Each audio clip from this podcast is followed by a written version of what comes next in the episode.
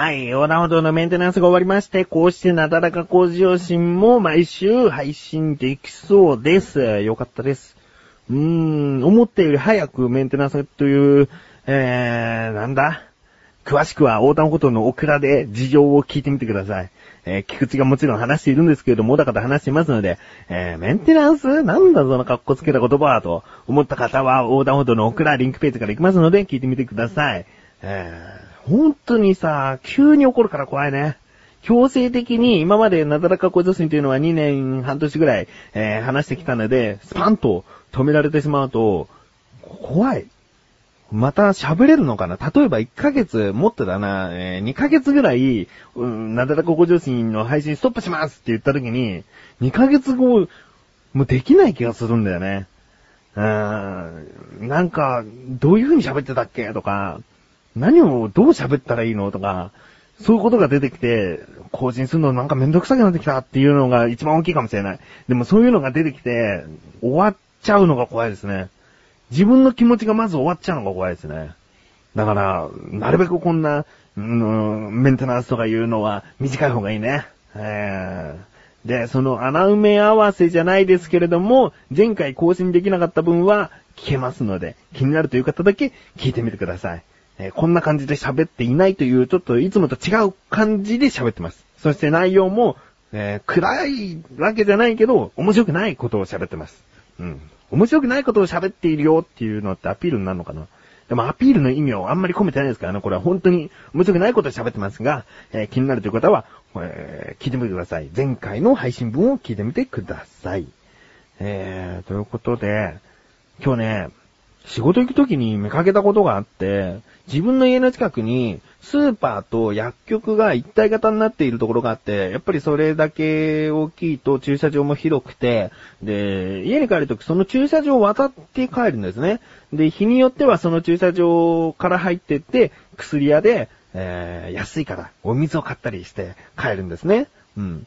で、その日もお水買って帰ろうと思って、駐車場を歩いてったら、目の前におじさんが歩いてて、まあ、自然とそのおじさんの後を追うように、薬屋の中へ入っていこうと思ったら、おじさんが駐車しようとしている車に当たりそうになっちゃって、で、車の方は悪いんです。車がいきなりバックをしだして、おじさんに当たりそうになって、その時おじさんが放った言葉が、なんだったら当たってやったっていいんだぞつって引いてみろみたいなことを言って、でも、大事にはならず、車の中の人も出てきやしないで、まあ、車の中でこう、ペコペコ謝っていて、で、おじさんもそんながっつかずに、当たったっていいんだぞ。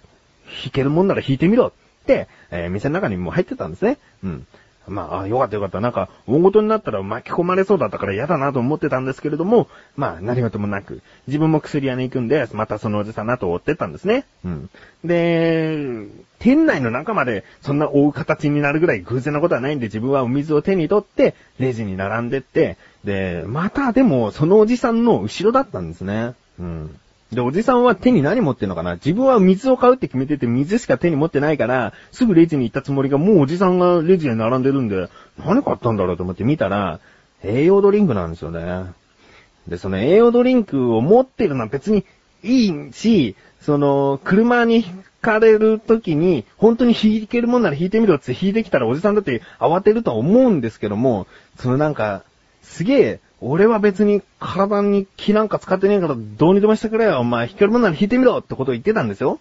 だけど、手に持ってるのが一本の栄養ドリンクって、なんか体に気を使っていなさそうですげえ使ってんじゃんっていう感じうーんなんかこんなおじさんにはなりたくないな。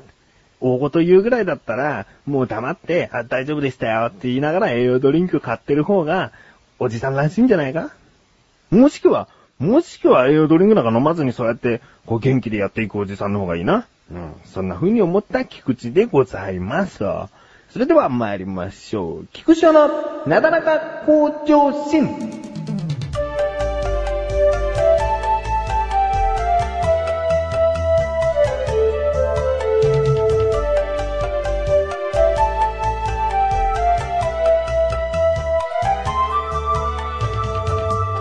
そんな栄養ドリンクではないんですけれども、知り合いからメールが来て、とある抽選で飲み物が当たったと。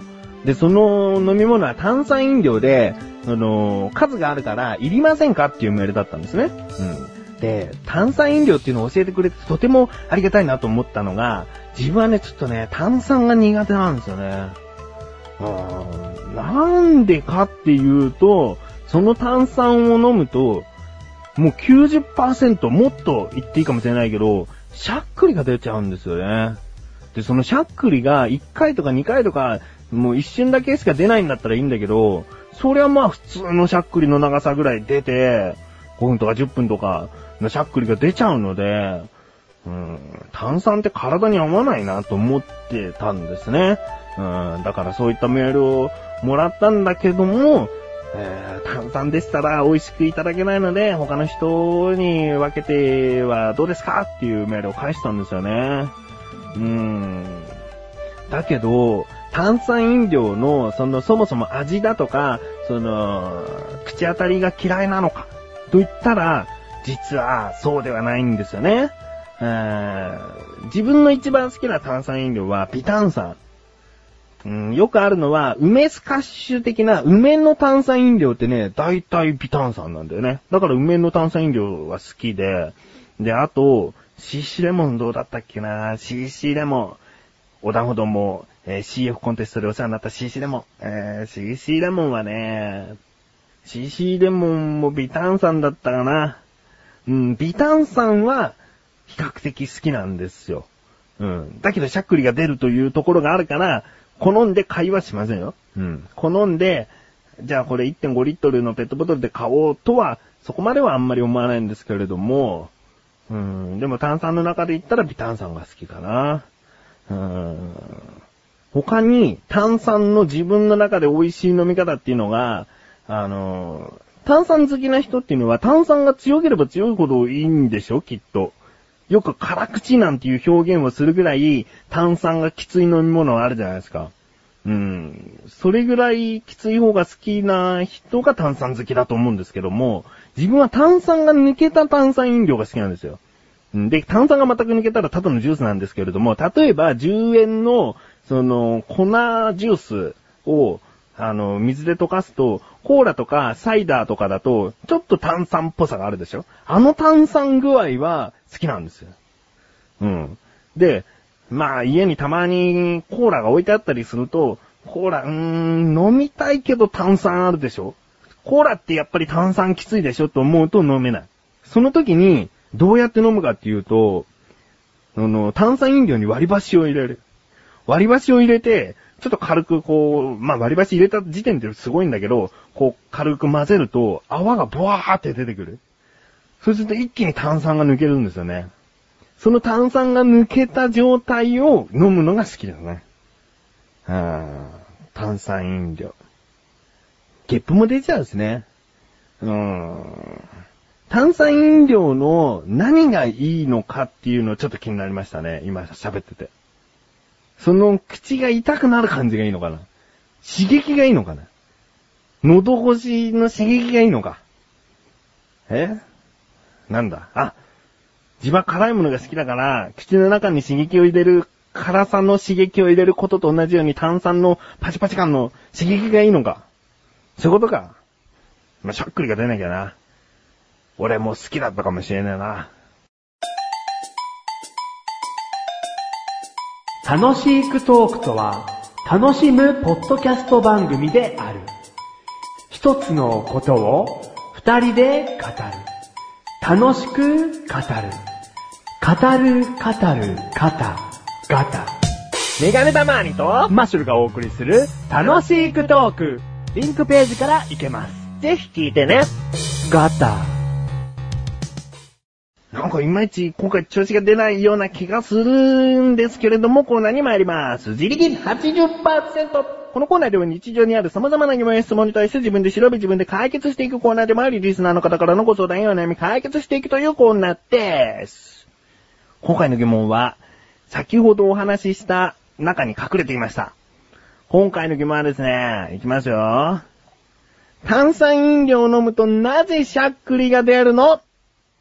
かっこ、人によって。ですね。炭酸飲料飲むと何でしゃっくり出るの？で、しゃっくり出ない人もいるんでしょ？だけど本当に出るんだよ。90%以上出るよ。95%しゃっくりが出るの。なんで？調べてきました。ここからが答え。今回の答えはちょっと短めで一瞬で終わりますけれども、お聞きください。炭酸飲料を飲んでしゃっくりが出るのは喉を刺激されるからです。赤ちゃんや幼児などのまだ発達途中の弱い喉だと出やすいのです。どうですかね？あの、菊池はもうすぐ27になるんですけれども、まだ発達途中の弱い喉、えー、まだ発達途中っていうのは何？衰えていくことが成長なの？何？うん、うん、炭酸飲んでしゃっくりが出なくなっていくのかねこれからね。でも、いろいろと調べてみて、うーん、なんか、以前テレビでお医者さんが言ってたことらしいんで、これが合ってるんじゃないかと思ってお話ししてます。他に何かあったら教えてください。例えば、炭酸飲料というのは飲むと胃が膨れるから、その胃の刺激によって、こう、なんだ異物を感じて、その反動でしゃっくりが出てしまうとか、そういうこともあるんじゃないかなと思うんだよね。うん。まあ、そういったことで知っている方いたら教えてほしいですね。なんか、このままだと、赤ちゃんや幼児などのまだ発達途中の弱い喉、なんですか？菊池は。赤ちゃん喉なんですかね？えーもっともっといい渋い声になっていくかもしれない？声変わりも途中かもしれない？どなどうなんですかね？えーでも自分としては、まあ弱い喉ということで出やすい体質なんだなっていう。うん。なんか赤ちゃんや幼児って言うと可愛らしくなるけど、結局は弱い喉なんじゃないかなっていうところで半分納得はしています。うん。ということで、こういった感じで日常にある様々な疑問や質問の方をお待ちしております。投稿フォームよりなたらか向上心を選択して、どしどしとご投稿ください。以上、自力80%でした。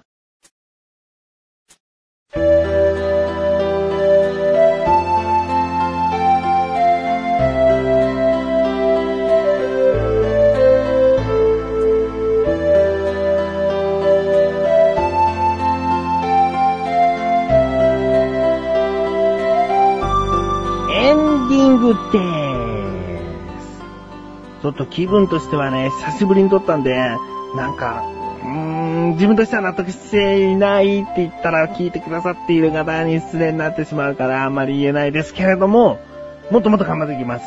えー、次回、次次回、次次次回、頑張っていきます。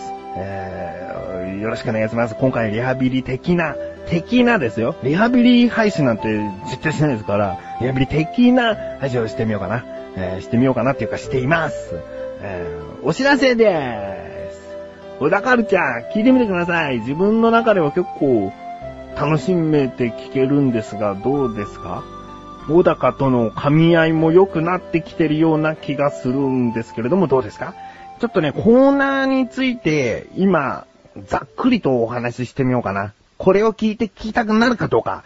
えー、小高郎の料理教室というコーナーがありまして、今回のテーマはお米です。お米について、あれこれ話しておりますし、なんだろうな、知ってるかもしれないけど、そのお米の作られ方とか、そういうことも、えー、真面目には話しておりません。ちょっとふざけて話したりしています。そして、えー、小高ましレビューというコーナーがありまして、今回は映画をおすすめしています。ヒューマンドラマらしいですね。小高曰く、おすすめしております。どんな映画をおすすめしているのか、気になるという方は聞いてみてください。それと、もう一つ、横断歩道のオクラ。このメンテナンス中というクソ、意味のわからない理由の裏事情のお話をしておりますので、気になるという方は聞いてみてください。そして、商談歩道というブログ。今回のいろいろなことも、商談歩道というブログではテキストでお伝えしておりますので、こちらの方も見ていただけたら嬉しいです。そんなところかな？ということで、なだらか向上心は毎週水曜日更新です。それではまた次回、お相手は菊池翔でした。その菊池翔はどうやら喉が弱い子らしい。だからしゃっくりがよく出ちゃうらしい。そんな自分はメガネ玉にでもあるよ。お疲れ様です。